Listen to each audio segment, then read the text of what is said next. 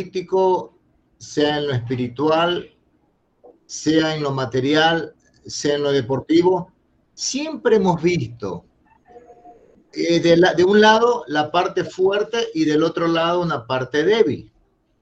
Por ejemplo, en el fútbol yo recuerdo que en tal eh, mundial Brasil venía todo entrombado con un equipazo de cabo a rabo desde los suplentes, arquero titular y el último, que en este caso en inglés sería centro forward, el, delantero, el forward, el delantero.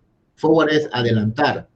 Entonces, y tenía que toparse con su equipo de barrio, Argentina. Argentina venía diezmada con un Canigias lesionado, pero que iba a jugar infiltrado.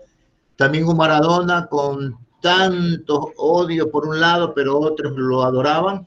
Entonces, le tocaba a los dos equipos, las dos selecciones, la albiceleste y la amarillo, amarelo, como le llaman ellos los brasileños, se iba a enfrentar con una Argentina disminuida. Cuando empieza el partido, Brasil comenzó a atacar, atacar y atacar. Todos los hinchas del mismo país de Brasil como del resto del mundo, la fanaticada por todos lados, en Chile, Uruguay, eh, Brasil mismo, Perú, eh, Ecuador, Venezuela, por todos lados daban como un triunfador al equipo brasilero. Claro, la parte fuerte, pero había una parte débil que era Argentina que sonaba a poco de que podrá Argentina soportar o aguantar las arremetidas, los ataques del equipo o de la selección brasilera. Entonces muchos decían, difícil, pero yo en esa época recuerdo que me gustaba mucho la Argentina, decía, no, yo creo que Argentina va a soportar y algo tiene que pasar. Resulta ser que en una jugada magistral de aquel hombre que ya hace unos meses murió, partió de este mundo, eh, que todos muchos lo recordarán como un gran jugador, pero como una persona con muchos altibajos. No lo juzgamos, simplemente fue uno más del que cayó en el sistema, como muchos de nosotros en su época. Resulta ser que en una jugada magistral Parece mentira, queridos hermanos. una pasadita de izquierda en un momento de distracción. El jugador Maradona, uno de los mejores jugadores del mundo, le pone con su zurda mágica un pase, pero un pase que solamente los másteres, los maestros del fútbol pueden hacerlo. Canigia coge el balón, burla al arquero, la mete contra el arco brasilero y sale Argentina ganando por una mínima diferencia. El débil comiéndose al fuerte. A veces los políticos también son así. Los políticos, las partes fuertes, los oligarcas, los plenipotenciarios comienzan a hacer y destrozar. Resulta que por ahí sale un Bukele allá en su país y comienza a decirle la verdad. Y hace poco comencé a ver un video que decía él a nivel de prensa, lo que están matando, dejen de hacerlo, porque si no yo, en la misma cárcel a los suyos, les haré lo mismo. Imagínense, un país del más uno de los pequeños de Centroamérica, el, uno de los países con un déficit de empleo, inflación y tantas cosas, hundiéndose más cada día en lo que era el terrorismo, las pandillas, los maramara, y así sucesivamente con un, eh, un estado de hospitalario terrible y con unos gobiernos nefastos, destruyendo una gran nación como son todas las naciones porque Dios las creó los débiles sucumbiendo y siendo hundidos cada día más por los fuertes. Pero resulta ser que en Dios todo es lo contrario. Dios siempre se agradó de los débiles. Dios siempre llamó a débiles y hoy por hoy vamos a enseñar una palabra que yo creo que te va a animar. ¿Cuánto lo creen? Dice, instrumentos débiles para alcanzar grandes resultados.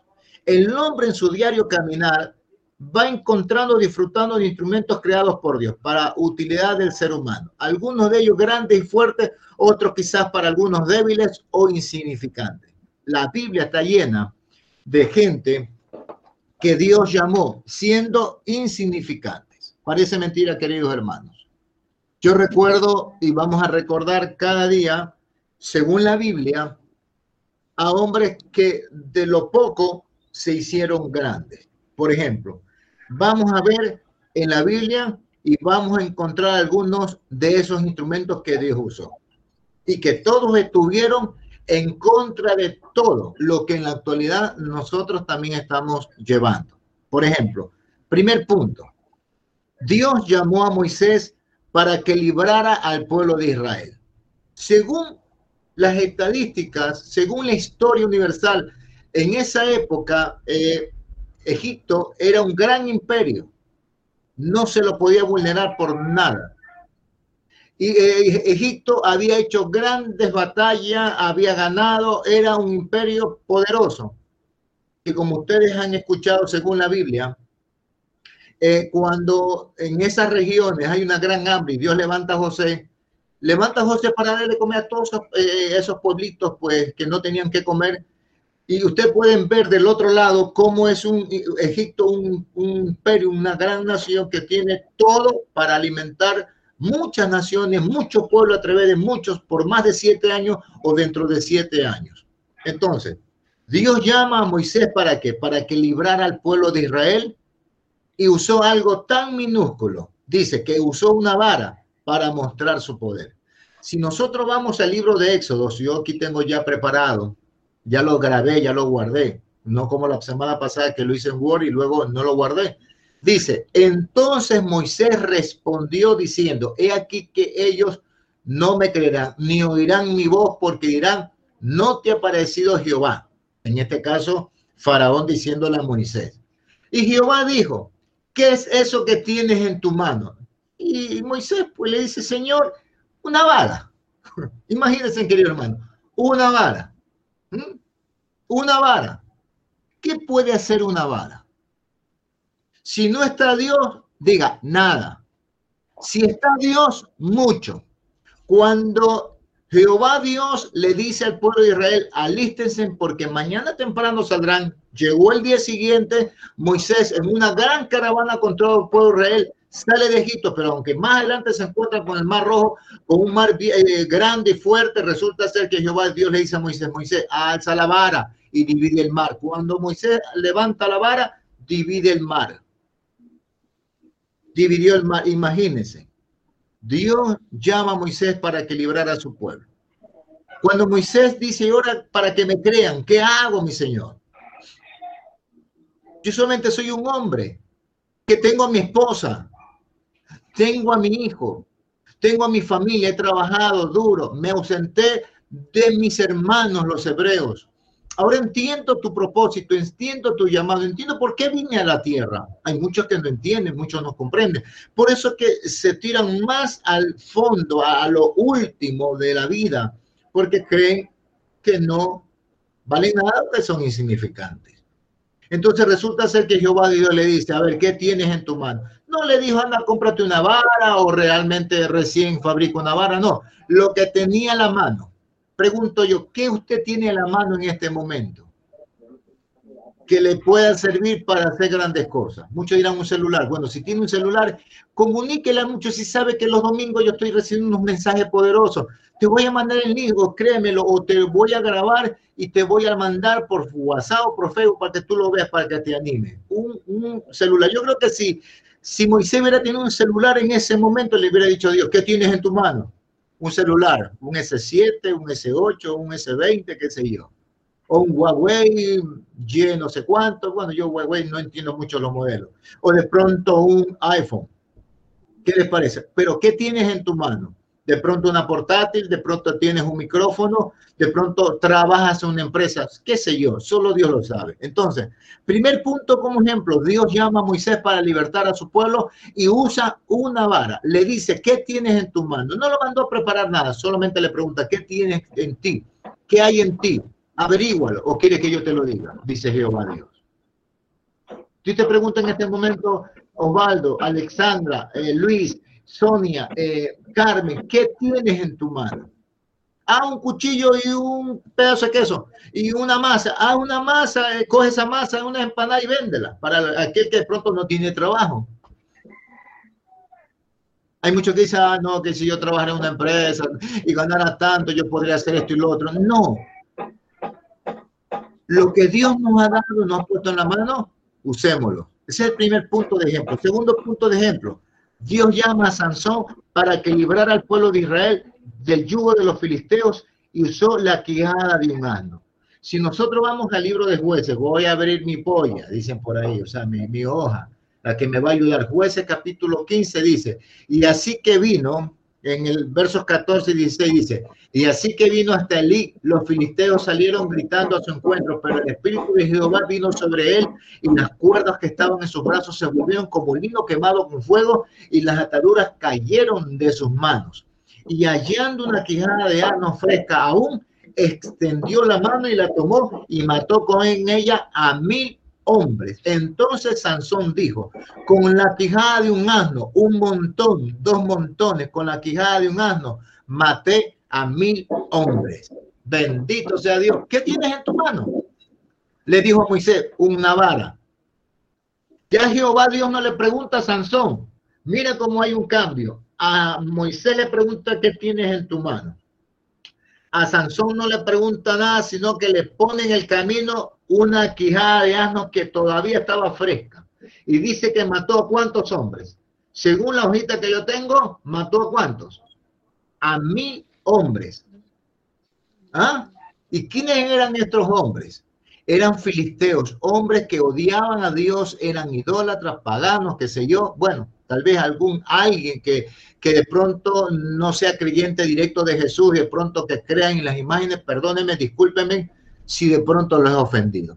Yo quiero que usted y muchos que tengan esa tendencia o ese, e, ese, esa creencia en alguna imagen, sigan creyendo en la imagen. Pero le estoy explicando un relato bíblico. Yo no quiero que por eso dejen de ver o dejen de opinar o dejen de mandar el enlace a otros. Háganlo, porque a alguien le va a servir. Entonces, Jehová Dios a Moisés le pregunta, ¿qué tienes en tu mano? A Sansón le pregunta, a Sansón se encuentra con una quijada de un asno que todavía estaba fresca en el camino.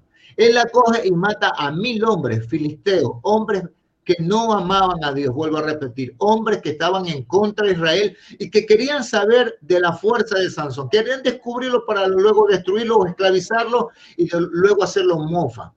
Vuelvo a preguntar, ¿qué tienes en tu mano?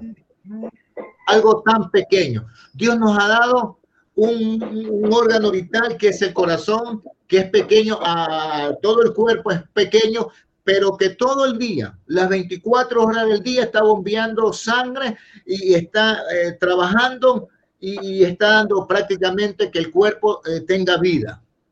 Algo tan pequeño Dios quiere darte o algo tan pequeño que Dios quiere usar.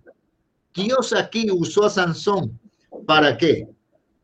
Para libertar al pueblo de Israel. Una vez más Israel había caído en esclavitud, una vez más Israel estaba en problemas, en dificultades. ¿Cuántas veces nos hemos metido en problemas? ¿Cuántas veces hemos estado en dificultades? A ver, queridos hermanos, familias y hermanos en la fe. ¿Cuántos? ¿Cuántos eh, hemos cometido algo y nos hemos sentido insignificantes? Mira, dos cosas insignificantes ya Dios había usado hace muchos años ya atrás. Mire, una vara y luego una quijada de asno que todavía estaba fresca. ¿Qué les parece? Ese es el segundo ejemplo. El segundo ejemplo, y aquí estábamos leyendo, con la quijada de un asno un montón, dos montones, con la quijada de un asno maté a mil hombres. Comenzó a Sansón a declararlo, lo he hecho, pero no lo he hecho con las fuerzas mías, sino con la fuerza de Jehová. Cada cosa que hacemos, desde el momento que nos despertamos por las mañanas, tenemos que decirle, Señor, gracias por un nuevo día. Gracias por esta taza de café, aunque sea una taza de café negra, como le llaman por ahí, o unos pedazos de verde fritos con un pedazo de huevo, o la mitad de un, pedazo de queso, qué sé yo. Sea lo que sea, Dios nos da el alimento. Dios nos da el trabajo. El trabajo lo da Dios para que por medio de eso nosotros progresemos y, reproduzcamos eh, bienes y finanzas para poderle dar a nuestros seres queridos. ¿Cuánto dicen amén? Otra cosa, o el tercer punto. Dios envió a David para librar a Israel nuevamente de la amenaza de los filisteos. Una vez más, los filisteos de por medio.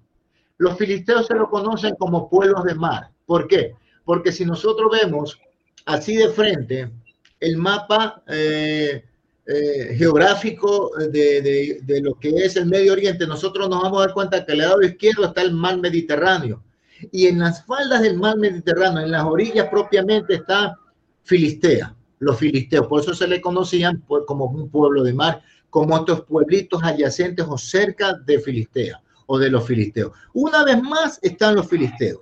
Dios envió a David para librar a Israel nuevamente de la amenaza de los filisteos y usó, diga, cinco piedras, diga, diga, repita conmigo, cinco piedras, cinco piedras lisas, lisas del arroyo. del arroyo. Vamos a ver en Primera de Samuel, mira lo que dicen ahí. En Primera de Samuel, capítulo 17, versos 40 y el 49 dice, y tomó su callado en su mano y escogió cinco piedras lisas ¿m? del arroyo y las puso en el saco pastoril, en el zurrón que traía y tomó su onda en su mano y se fue hacia el filisteo. ¿Quién? ¿Quién era el filisteo gigante? A ver, ¿quién me puede decir quién era ese filisteo gigante que amenazaba a las tropas del ejército de Israel? A ver. Goliat. Y dice, y metiendo David su mano en la bolsa, ese es el verso 49, tomó de allí una piedra y la tiró con la onda e hirió al filisteo en la frente y la piedra quedó clavada en la frente y cayó sobre su rostro en tierra. ¿Qué les parece? ¿Qué les parece? Hay un gigante, pero hay un minúsculo hombre. Hay un gigante que desde la niñez, según la Biblia, era un guerrero. Le enseñaron las artes de la guerra. Sabía pelear. Y aparte que sabía pelear, era gigante. Cambio, David, según lo que relata la- las escrituras, o un libro histórico que también habla de que David defendía a las ovejas de su padre Isaí de lobos, de leones y de todo animal depredador. ¿Cómo lo defendía? El relato bíblico habla de que David era valeroso, era guerrero, pero era chiquito, era bajo, era insignificante para sus hermanos. De hecho, cuando Samuel fue a ungir al nuevo rey de Israel, eran muchos hermanos, eran siete que llegaron, y cuando le preguntaron eh, al padre de ellos, ¿y tienes otro hijo? El padre de David dice, sí, tengo uno, pero que está allá, por allá, está cuidando a las ovejas de la casa, de nosotros. Llámamelo a ese.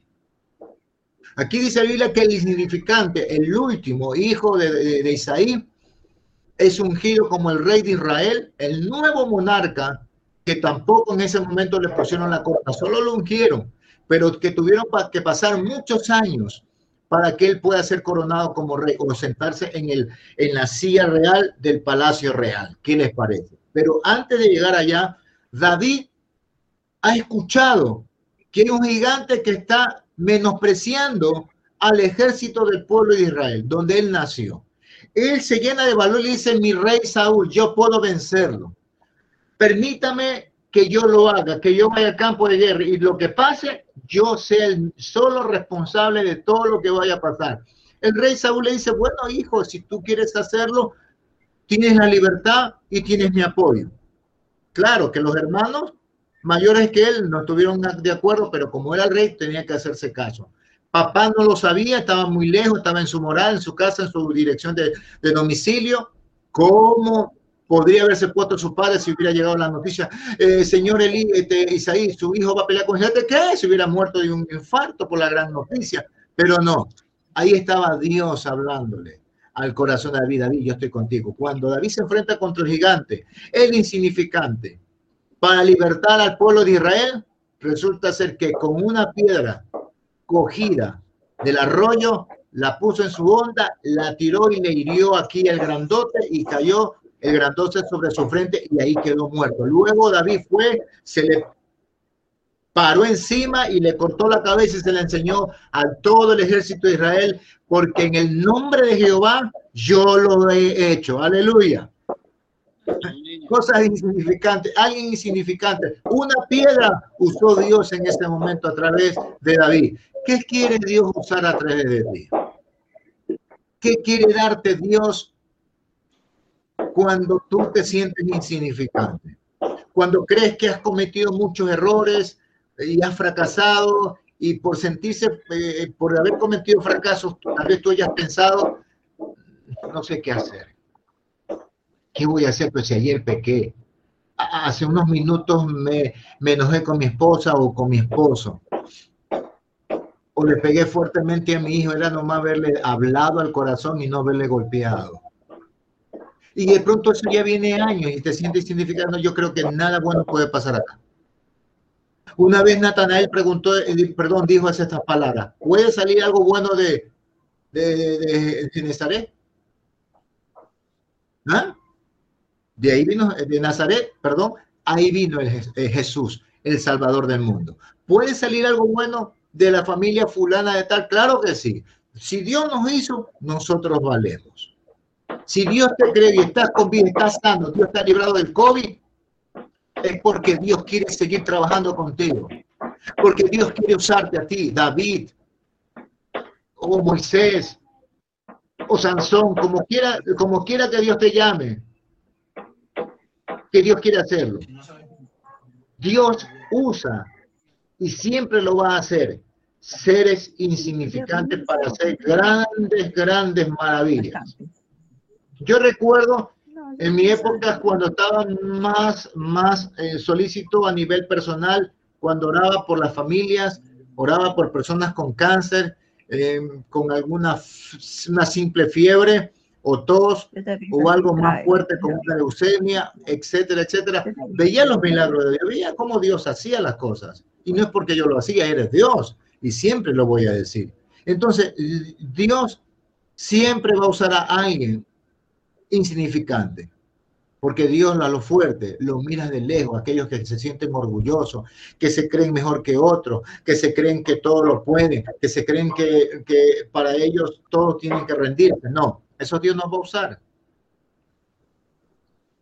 Cuando Herodes, el rey de Israel, donde había usurpado el reinado al padre de Jesús, José, el carpintero, porque según la, según la genealogía, José tenía que ser el rey de Israel en esa época, en el tiempo de Jesús, cuando nació. Pero como la plata, dicen por ahí, eh, baila el mono, canta el mono y se viste el mono, entonces Herodes le roba el reinado a José, el padre de Jesús, para que los, que no lo saben. Y resulta ser que cuando el pueblo está congregado en, el teatro y le piden a Herodes, Herodes, palabra de Dios y no de hombre, y él no quiso dar palabra de Dios. Dios palabra de Dios, me dice que en ese momento un ángel lo hirió y cayó muerto.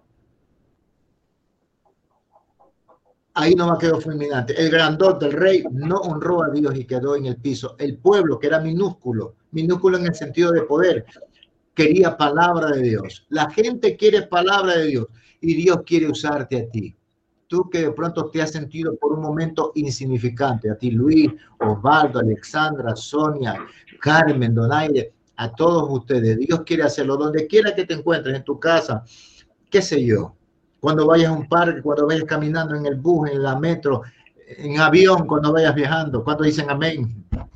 Para los que han viajado en avión, pues se han de sentir bien, ¿verdad? Pero para los que nosotros no hemos viajado todavía, en avión, pues algún día lo vamos a hacer con la bendición de Dios. Yo creo que ha de ser bonito tomarse una foto ahí, sentir bastante, ha de ser bastante aliciente, ¿verdad? Entonces, Herodes, el grandote, no honró a Dios, no dio palabra de Dios, no glorificó al creador de todas las cosas. Es como cuando un hijo no alaba o no valora lo que su madre hace por él, su padre hace por él. Eso es cuando una hija ya quiere largarse y hacer de su vida lo que le da la gana y no honra a su padre y a su madre o no respeta a sus hermanos. Entonces eh, se está sintiendo orgullosa o orgulloso, grandote. Ahí es cuando viene la maldición y la destrucción. Dios siempre va a bendecir a los humildes. Y sentirse insignificante, muchos dirán, pues es malo. No, no es que, eh, bueno, es malo en sí eh, no valorarse. El problema es que tenemos que hacernos una pregunta. ¿Por qué nos sentimos insignificantes? En mi experiencia es cuando yo, tal vez al hablar con mi esposa, alcé la voz o di una palabra no adecuada, no necesariamente es un insulto, una palabra inadecuada, de pronto una expresión mal, mal, una palabra mal expresada, de pronto ya sirvió, me dijo Carlos, ¿por qué lo dijiste? Discúlpame, recién me di cuenta cómo la tuviste tú, pero te lo voy a explicar mejor, mujer. Y, y, estamos ahí. Si yo no, no, no, no salgo en ese momento de la explicación, eso se va a acumular y de pronto eso me va a herir o me va a destruir. Pero la palabra así, más profunda, la palabra insignificante es sentirse que no vale. Solo porque de pronto no tiene un auto del año, una casa muy bonita, eh, no logró sus estudios alcanzar sus metas como ser ingeniero, doctor, abogado, qué sé yo. O ese negocio que comenzó a meterle plata, dinero, se endeudó con el banco y fracasó. Entonces, y, todo, y pronto dice, todo lo que hago eh, se me viene abajo. Bueno, David cogió la piedra, la tiró y llegó al blanco, es porque Dios estaba ahí. Porque le pidió a Dios, Moisés, voy en tu nombre, Padre Santo, y Dios lo respaldó con la vara. Sansón sabía quién lo había llamado a ser un líder, un juez de Israel. Cuando nosotros sabemos quién nos llamó o quién nos hizo y todo lo que vayamos a hacer, aunque no vendamos lo que teníamos que haber vendido, decirle Dios gracias, esto no me va a hacer sentir insignificante, yo soy grande en ti. Tal vez para la gente, para el medio en que vivo sea el menos, pero para ti soy grande, Señor. Gracias, Señor. ¿Cuántos dicen amén? Amén. Entonces, si analizamos todos estos instrumentos, eh, son débiles en gran manera, ¿verdad? Los instrumentos que Dios usa y quiere usar ahora es usted y soy yo.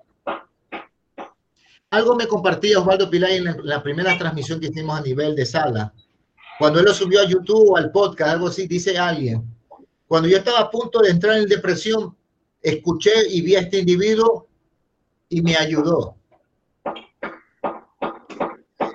También algunas veces me sentí insignificante, pero esas veces que me sentí insignificante, ahí está el resultado de unas grandes cosas. Que Dios quiere ahora usarlo también a usted y usarme también a mí.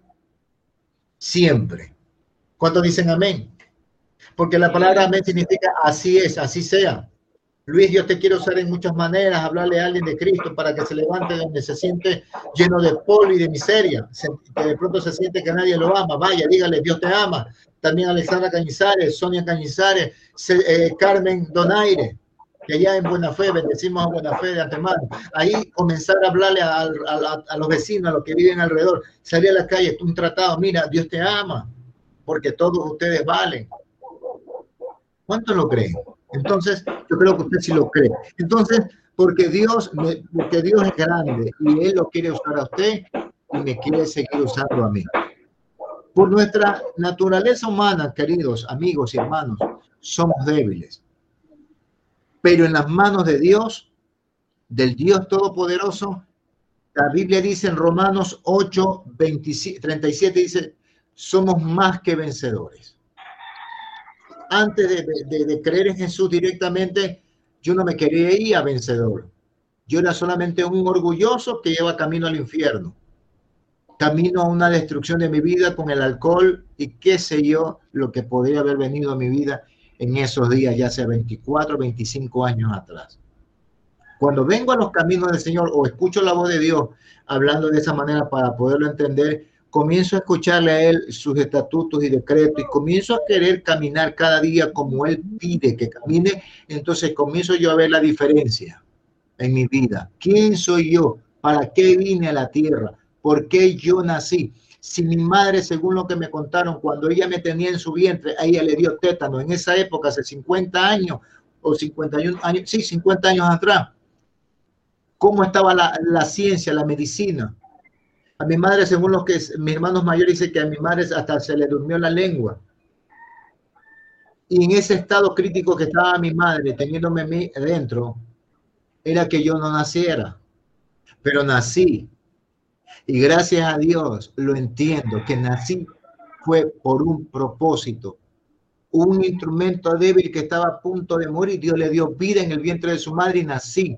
Ahora estoy acá con 50 años de edad y me gozo de verle a usted por medio de esta cámara. Y yo creo que usted también se goza. Aunque yo no soy Brad Pitt con cuerpo de Schwarzenegger ni con la fortuna de Bill Gates, yo me alegro como Dios me hizo, bajito, medio cabezón, pero con la sabiduría de Dios que cada día Él me la da para la gloria de su nombre. ¿Cuántos dicen amén?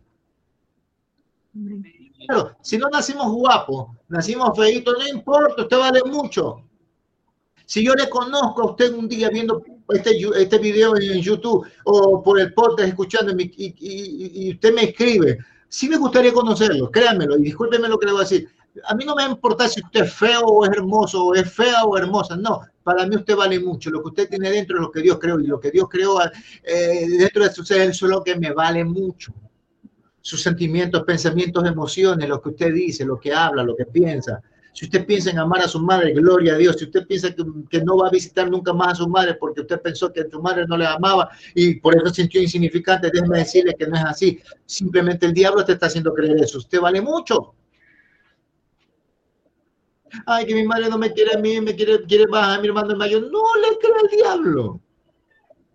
El diablo es mentiroso, padre de mentira. Juan 8:44 dice, cuando él habla de mentira, habla de sí mismo. Él viene mintiendo desde la creación del mundo, le mintió a Eva. Y Eva le hizo creer que se sentiría mejor a Adán. Cayeron los dos, pero culparon a la serpiente. Así es la vida. Yo de antes culpaba a muchos. Ahora veo que no es así. Veo que yo mismo, por mis propias estupideces, he cometido errores, pero que eso no me lleva a sentirme insignificante. Los errores los comete cualquiera desde el presidente de la República hasta el menesteroso de todos es algo que está en nuestra naturaleza de cometer errores, pero también hay, hay algo en nuestra naturaleza que también está el de levantarnos para la gloria de Dios, levantarnos para nuestras esposas, nuestros esposos, nuestros hijos, nuestras hijas, nuestra familia, ir a trabajar, ganar plata, hacer dinero, invertir en negocios, ser emprendedor, hacer grandes cosas y ayudar a otros dándole trabajo y pagándole buenos sueldos. Aunque haya un COVID que esté matando a muchas personas, Dios bendiga a todas esas familias que todavía no han perdido hijos, familiares y también Dios guarde y dé consuelo a aquellos que ya han perdido padres, hermanos y hermanas y Dios les consuele. Aleluya. ¿Cuántos dicen amén? Amén. Así es, queridos hermanos. Hoy Dios está buscando quien hable de él. Pero muchos dicen, no puedo. ¿Qué les parece? Dios en 2 Corintios 4, 7 dice, pero tenemos este tesoro en vasos de barro para que la excelencia del poder sea de Dios y no de nosotros. Y en Jeremías capítulo 18, 6 dice, no podré yo hacer de vosotros como este alfarero, oh casa de Israel. O sea, el alfarero es que hace a la vasija, al barro, lo hace como él quiere, bajo, medio o alto.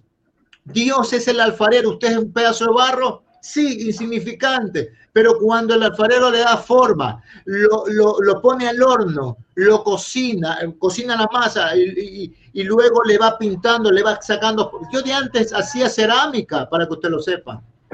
Le ayudaba a mi hermana Mariana, mayor que mí. Carlos, ayúdame ya que tú sabes pintar. Bueno, amén, yo sé pintar, gracias, porque hay alguien que lo reconoce. es que tenemos también eso de mal, que queremos que nos reconozcan todo lo bueno que hacemos. Y cuando no lo reconocen, nos, nos, sentimos heridos, menospreciados, que nadie nos ama. No, aunque nadie reconozca tu labor buena en tu casa o en tu trabajo tranquilo, hay uno que sí lo va a hacer y ese es Dios.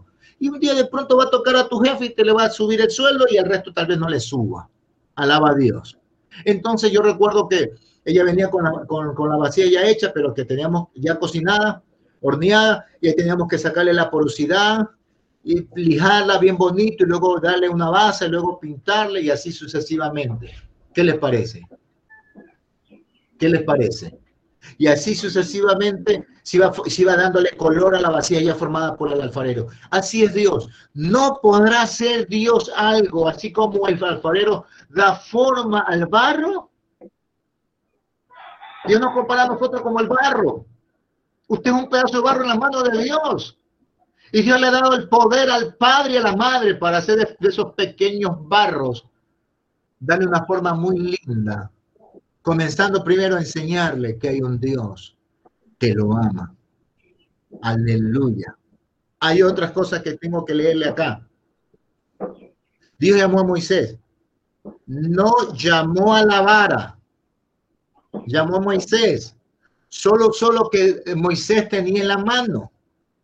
Dios solo puso la vara en las manos de este hombre, aquel instrumento débil. ¿Sí o no?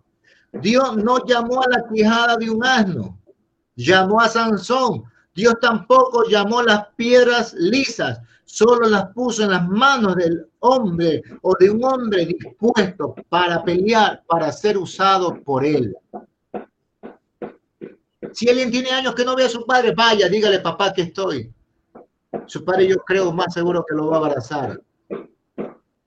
De pronto usted tiene tiempo que no ve a su hermano porque se peleó por una herencia que no le llegó a usted lo que tenía que haberle llegado. Jacob, un instrumento débil, no tenía ejército, tenía dos, eh, cuatro esposas prácticamente y muchos hijos. Sabía que más adelante se encontraría con su hermano Esaú, sabía que lo venía a matar con 400 hombres y unas grandes flechas y lanzas y espadas. Y en una noche oró a Dios y ahí le llamó Peniel. Y cuando ya rayaba el alba, el ángel le dijo, ¿cómo te llamas tú? Le dijo, yo me llamo Jacob bendíceme por favor. Y dijo, ya no se llamará tu nombre nunca jamás Jacob, sino Israel. Y cuando ya el día había rayado, ya hasta la luz del día estaba clara, dice que más adelante venía Esaú con 400 hombres. Y al encontrarse los dos así, así, si me ve la cámara ahí, dice que los dos cayeron al piso, se abrazaron y lloraron. Tenían años que no se veían esos dos hermanos se abrazaron así como tengo dos, estas dos manos cogidas la una a la otra, y lloraron y lloraron y lloraron. Jacob se le arrolló primero y Saúl le dijo, ¿por qué te arrodillas, hermano mío, si yo debería hacerlo? No, hermano, usted es mi hermano mayor, usted nació primero. Años que no se veían. Cuando Jacob salió de la casa de su padre y de su madre, no volvió a ver a su madre. A los años se enteró que su madre había muerto. Y más adelante se va a encontrar con su hermano que lo viene a matar. Pero en esa noche de oración, de pedirle a Dios que haga los cambios, se encuentra con su hermano en la mañana y su hermano hace alianza con él y lo abraza y se abrazan fuertemente y le dice, hermano mío, los años que no te veía, ¿Cuántos tienen eso en su corazón que tienen años que no se ven con su hermano, con su hermana, con su papá, con su mamá, que no le han escrito? Sea usted ese instrumento débil de Dios para ser usado y llamarle a su papá, papá te amo, y su padre diga, ¿verdad me amas, hijo? No importa lo que es hace años te hice, que fue un estúpido. No te preocupes, papá o mamá, no te preocupes, mamá, o esa madre te llame, llame a ese hijo, y hijo, ¿dónde está? Ah, mamá, me llamaste.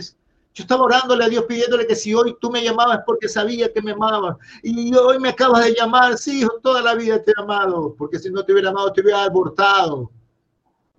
Y no lo hice. Cuando no había plata, ¿cómo sostener? Yo dije, mejor lo saco. No, y no, yo lo voy a tener porque mi hijo, Dios me lo dio. Tú puedes ser un instrumento, aunque te sientas débil, un instrumento grande, Dios, para reconciliar a tu familia. De pronto tú te pones en medio de tu papá y tu mamá, que aunque vivan juntos, pero no se llevan, y tú le dices, papá, mamá, yo quiero verlos abrazados, porque el día en que me haga de compromiso, yo quiero tener un hogar firme como, el, como es el suyo. Solamente usted le han permitido al diablo que haga destrozos en su vida. Sean inteligentes, pueden hacerlo. Ustedes son instrumentos grandes para nosotros. ¿Qué tienes tiempo que no llamas a tu familia? Déjate moldear, dejémonos de moldear de Dios. Él es el alfarero, tú no eres el alfarero, tú no puedes decidir con tu vida, Dios la decide por ti, pero Él te ha puesto en este momento para que tú escuches y digas y que lo hagas. Como usó a David, como usó a Moisés, como usó a Sansón. Y ahí no nos quedamos. Dice más adelante, Dios no ha llamado tu problema o tu dificultad, Dios te llamó a ti. Solo suéltate en las manos de Él y Él te dará la victoria. Los estudios bíblicos eh, nos enseñan, la Biblia nos enseña que 400 hombres, parece mentira, queridos hermanos, y yo se lo voy a leer aquí en la hoja que yo tengo. Dice la Biblia, eh, en primera de Samuel capítulo 22 del 1 al 2 dice, yéndose luego David de allí, huyó a la cueva de Adulán. Y cuando sus hermanos y toda la casa de su padre lo supieron, vinieron allí a él David huía de Saúl, el primer rey de Israel, porque lo quería matar. David se mete en una cueva llamada Adulán y dice, se juntaron con él todos los afligidos y todos los que estaban endeudados y todos los que se llaman en amargura de espíritu y fue hecho jefe de ellos y estuvo consigo como 400 hombres. Los líderes políticos que van a querer elegir los arrapatrosos, los, que, los mendigos, nunca los miran, solamente en tiempo de política nomás los miran En tiempos de política, los políticos van y con la cara, con su rostro bonito, ah, vota por mí, nada. Cuando ve un mendigo, ay, recién se le da. Pero cuando ya pasado la elección y ganaron la presidencia o ganaron algún puesto de diputado en asamblea, en congreso, como quiere llamarse su nación, ahí, cuando ya tienen la teta, como dice el dinero, el poder, para hacer lo que le da la gana, se olvidan. Ellos, los, presidentes nunca van a permitir que entre un escuálido hombre, alguien que no, no, no, no es nada tú serías, tú aceptarías ser líder que gente, gente endeudada, afligida de espíritu, eh, que, se, que se sientan lo menos los pares de la vida, te gustaría que ellos sean tus seguidores y que tenían como su rey. Está pasando algo raro. El próximo rey de Israel dice: se le juntan todos los afligidos, los que estaban endeudados y todos los que se llaman en amargura de espíritu. ¿Ah? Y lo eligieron y lo eligieron como jefe de ellos. David estaba siendo el jefe de quién? De gente que para la sociedad no valía ya. Esa gente parie de la vida lo eligieron a David como su líder. Y David no dijo, no. Dice en 1 Samuel 25, 3, entonces David dijo a sus hombres, mira lo que pasa. David los acepta como son, pero David también comienza a enseñarles lo que pueden ser lo que pueden ellos llegar a ser. Nosotros como padres nuestros hijos tenemos que decirle, tranquilo, mi hijo, tú vas a ser grande, pero si sé, sé, sé, sé, sincero, no seas mentiroso, no seas orgulloso, porque la actividad de corazón es en contra de Dios. Nosotros los padres somos líderes de nuestros hijos y ellos somos seguidores, ellos nos ven a nosotros. Nosotros aunque fracasemos, aunque cometamos algún error, tranquilo, avancemos. Mira, una gran cantidad de hombres lo siguieron a, a, a David y lo eligieron jefe de ellos los pares de la vida, los últimos de la tierra, lo que el sistema de vida en palacio, en el reinado, no los querían. Ahí fueron a la cueva de Ulán, se, enteraron que ahí estaba David y fueron a buscarlo y dijeron, todos los que eran horribles y peores, uno de ellos le dijo, David, queremos que tú seas nuestro jefe, nuestro líder. Nos enseñes. Yo vengo fracasando con mi esposa, ella me votó, yo me fui, otro le dijo, sí, David, creo que no llegué a ser buen padre, preferí irme. Veo que no tuve pantalones para seguir siendo ese padre de esa criatura.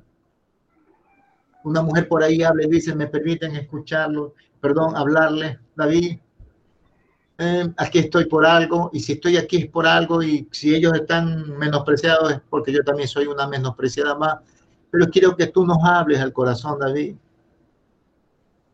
Enséñanos, David. Vemos a ti un hombre que puedes hacerlo. Ya mataste a un gigante. Ayúdanos a matar a nuestros gigantes que nos hacen sucumbir, que nos meten miedo, temor. Queremos emprender y no podemos porque nos da miedo. Queremos acercarnos a la familia nuevamente, pero no tenemos las agallas. Enséñanos, tú, tú, tú las tienes, David. Y David ahí escuchando todos esos testimonios, solo pudo decirle, Dios ayúdame. Solo tú lo puedes hacer, Padre Santo, enséñame para enseñarle a ellos.